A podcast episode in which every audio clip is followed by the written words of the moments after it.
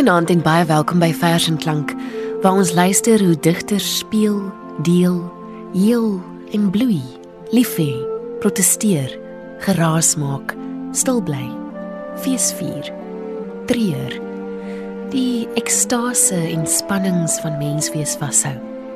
Ons soms wil wakker skud uit 'n diep slaapwandeling en soms aan rus wil sis. Vanaand sentreer ons gedigte rondom die tema van slaap en Pietro Wessels en Karel Trigard gaan die gedigte voorlees. Iemand het eendag gesê, jou spiritualiteit het veel meer te doen met hoe jy aan die slaap raak as hoeveel keer jy kerk toe gaan. T.S. Eliot het geskryf in The Hippopotamus Die seekoei slaap bedags en wy snags. God werk op 'n aardige maniere.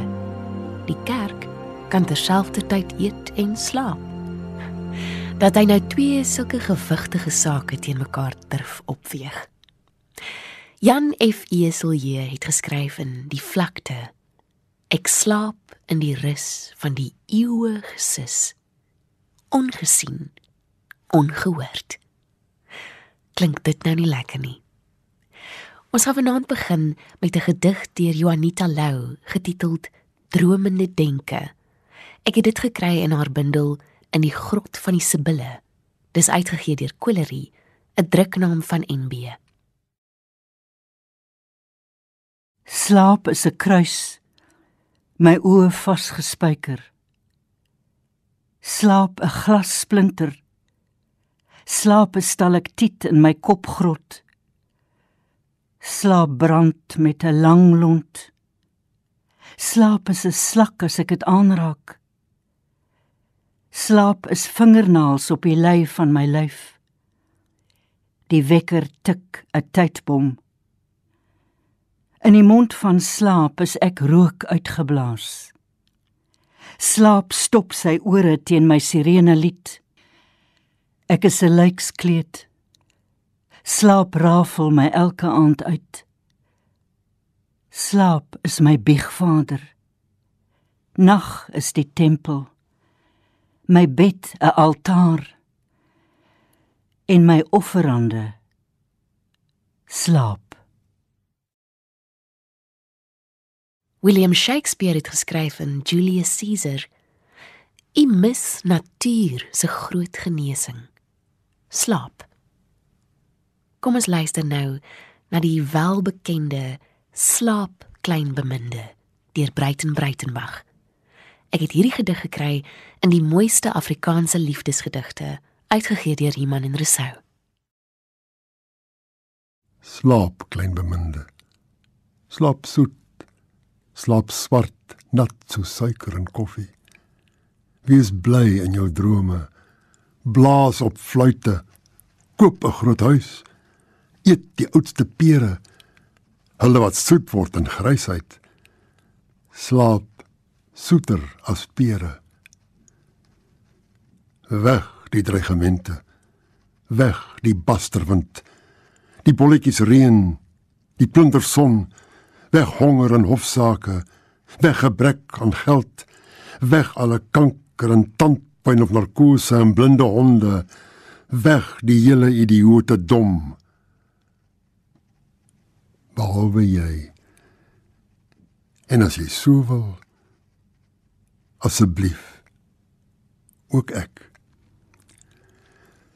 Ek sal waak oor jou drome. Ek spyker die vlee teen die muur. Ek wag gewapend vir die son en die wind en die reën. En as jy lag sal ek lag. En as jy huil klein beminde moenie huil nie. Kyk ek koop vir jou hoed en vars brood so swart, nuwe oë in 'n koets, so spiere in kiste en musiek vir jou ore en jou ure en krikke vir jou klagtes. En as jy wil Amerika en die maan. Ek sny my mooi land vir jou vry. Maar dis vir môre, manjana. Slaap nou eers beminde. Slaap vinnig. Slaap ver. slaap soeter as nagte en hoër, ligter, liefder, vryer, ewiger en blyer as 'n veer.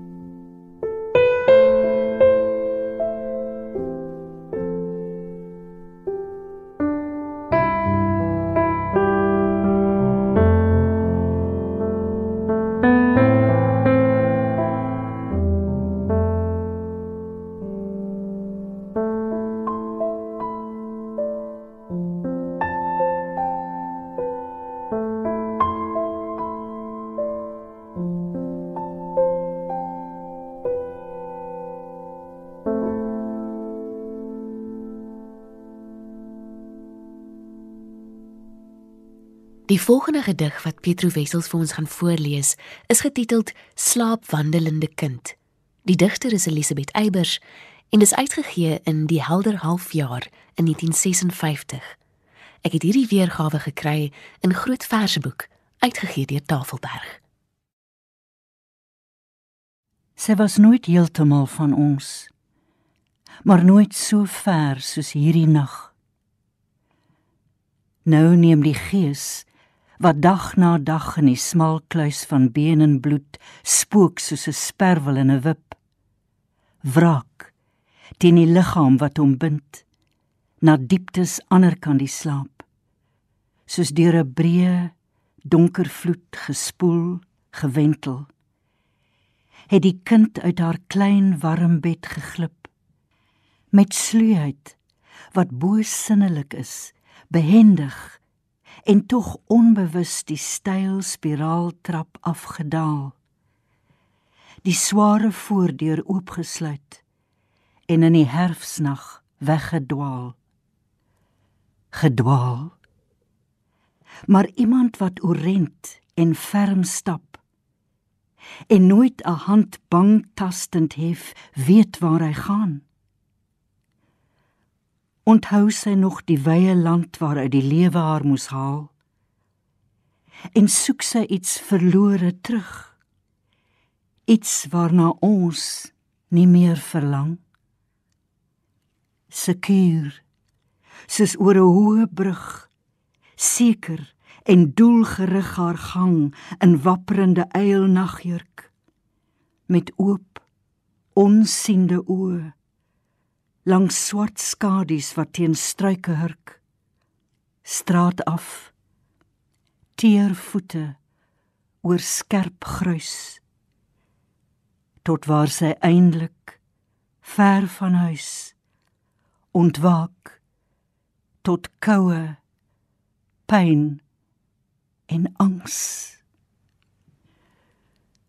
Hoe sal deur ons klein labirint sy voortaan ooit haar weg weer vind.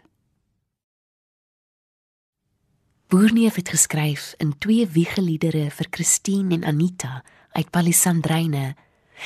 Ek sal vir jou aan die slaap maak sing. Toe olie is die lekkerste ding. Hoor net hoe fyn fyn tink tinkie kan sing vir die klein tink tinkies langs die water voor. Ek dink ons sal saamstem dat daar min dinge is wat mense slapende kind nie kan vergewe nie. Die volgende gedig is getiteld Slaapgedig vir Zoe. Dis deur Jolyn Phillips en ek het dit gekry in haar bundel Radbraak, uitgegee deur Iman en Resou. Klein as jy 15 dae en gefrommelde volmaaktheid voorgestel in jou ma se arms tot in myne bondel jy. Bolle wange. 'n frons het jy denkende kind. Ek het jou lief van my hart klop tot in my palmpuls Johanne krul terug in vuiste en omhels 'n belofte ring om my vinger wat toktokkie soek in die kruispaaie van jou hande oop soos 'n seester as jy abba slaap in 'n maansekel. Talkumpoeder geur rooi lavendel en Here liefste kind jou geboorte is mirre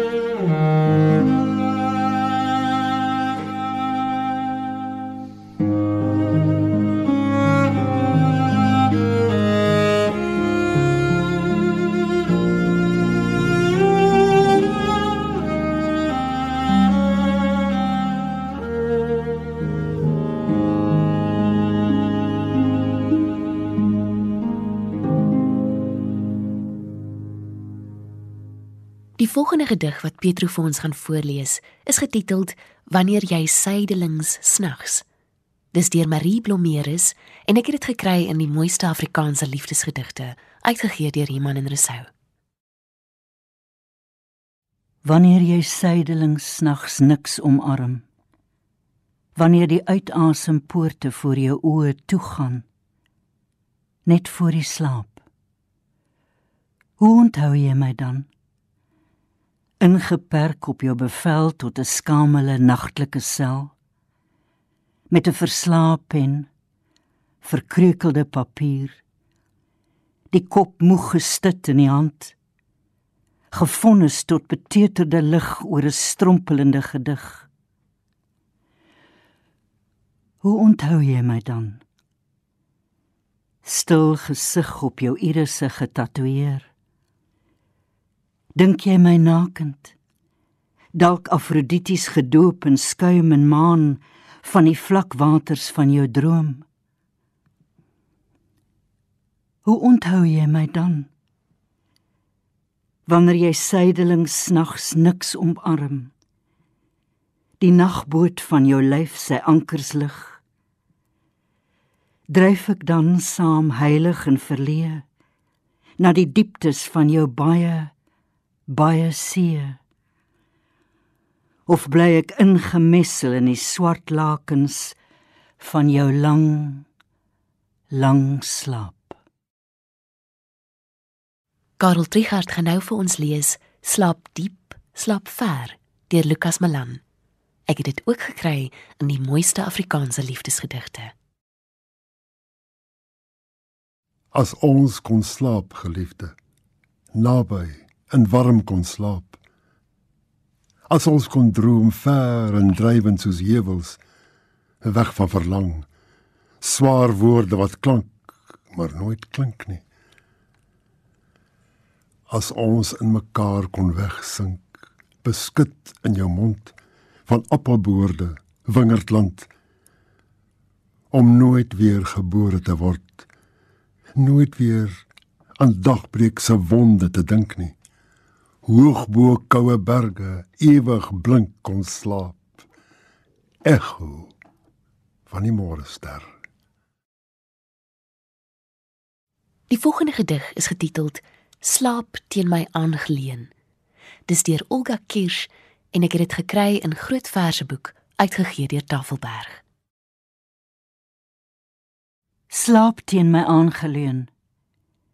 Die wind ruk aan die stutte van die huis voor anker in 'n stroewe stroom.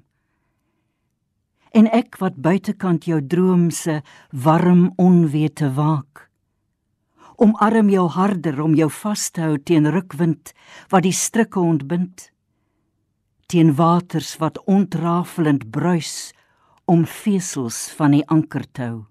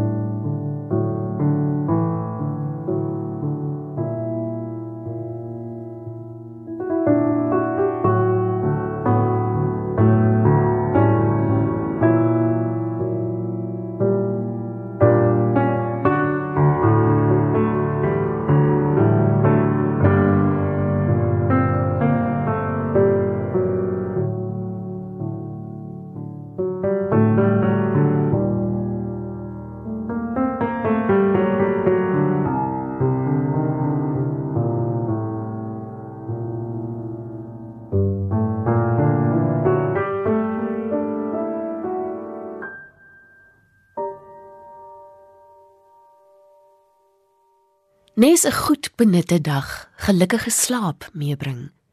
So lei 'n goed benutte lewe tot 'n gelukkige dood. Woorde deur Leonardo da Vinci in Die Notaboeke 158 tot 1518. Kom ons luister nou na Breiten Breitenbach se Meer lig, meer lig in sy bundel Op weg na Q, hierdie jaar uitgegee deur Iman en Rousseau.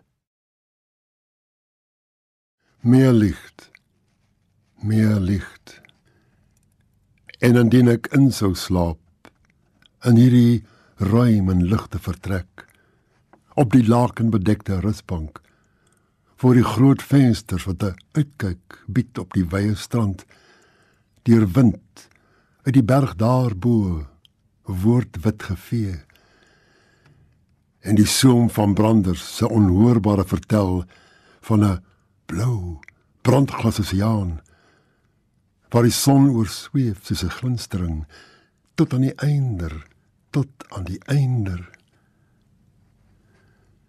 sal jy wanneer die kamer gaan skemer die lampe aankom skakel sodat die skop van helderheid deursigtig kan bly en tog die tog nomadiese sterre oorhoofs op 'n reis na 'n donker weg raak, mikmagrig. En al die eindeloosheid van 'n verspieelde dag se gloeiing soos hout onderkant die ruite bly flonker. En later in die nag wanneer ek ontslaap nog oop oë slaap om my te verslaap in die verskulpte lig se draaikolk tot diepgang as die hemel weer verbleek tot as maar nog skuins gedagbreek van daardie uur waar grense tydloos is. En die droom 'n room bleek vel ongeskrewe woorde op die sand kom lê tot vervulling in spore wat uit beweging gebore verstom die getye moed om alle vergeet weer vol te stoot en die matroos beendere tot klank te maal sal jy die ligte dan kom doof? Sodat die groot vertrek nie 'n bespotting gesluier oor die betekening van buite kan word op die bewe beweging van binne nie. En oorgang soemloos mag ontvou en vloei tot aan die einder tot aan die einder Die volgende pragtige gedig wat Petro Wessels vir ons gaan voorlees, is Slapende meisie deur Sheila Cousins. Dis die eerste keer uitgegee in haar bundel Die asem wat ekstase is in die jaar 2000. Ek het hierdie weergawe gekry in Groot Verseboek uitgegee deur Tafelberg. Sy die laaste strikke om haar losgemaak. Onsigbaar wissel sy van vorm tot vorm ervaar die man wat sy wou wees. Swem, ry na kopere. Word 'n rinnekende hinks met are soos blink haar vlegte op sy flanke. Voel hoe pluk sy senuwees in haar. Die terugsprong van 'n snaar wat in die vingers brand. 'n Skoon en harde slag. Want slegs die mens is sag besin en mis wat hy bedoel. Alleenlik waar sy is, verby die grens wat wens en rede van mekaar vervreem, word tenger sangers en die skietster een. Ontketen jaag planete om die nag en kwyn in dieper duisternis weg. Maar agterna kom klein die in en uitlaat van haar asem. Asof sy weet hulle swerwe en einde. Herhaal haar sterwe. thank you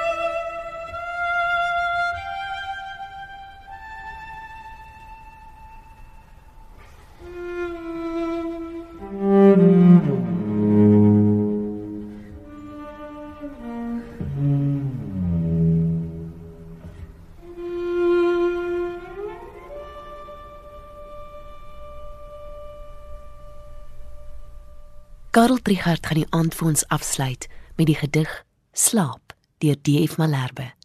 Ek het dit ook gekry in Groot Verseboek uitgegee deur Tafelberg. Wat is die slaap 'n wondersoete ding. Sag op haar blou oë daal die vaak. Soos maaneskyn diep waterkuile raak om daar te droom in silwer skemering. Verlaas beef oor haar lippe 'n fluistering. Nog, papie. Ek merk hoe langsam my genaak wat drome soet tot werklikhede maak. In Vader arms rus my lieveling. Sluit so my oë God wanneer vir my u engel wenk ter laaste langer is en ek van wille woeling hier moet skei dat my dan stille drome huis toe sis en sterke hand deur duisternisse lei. Sluit so my oë God. As ek gaan rus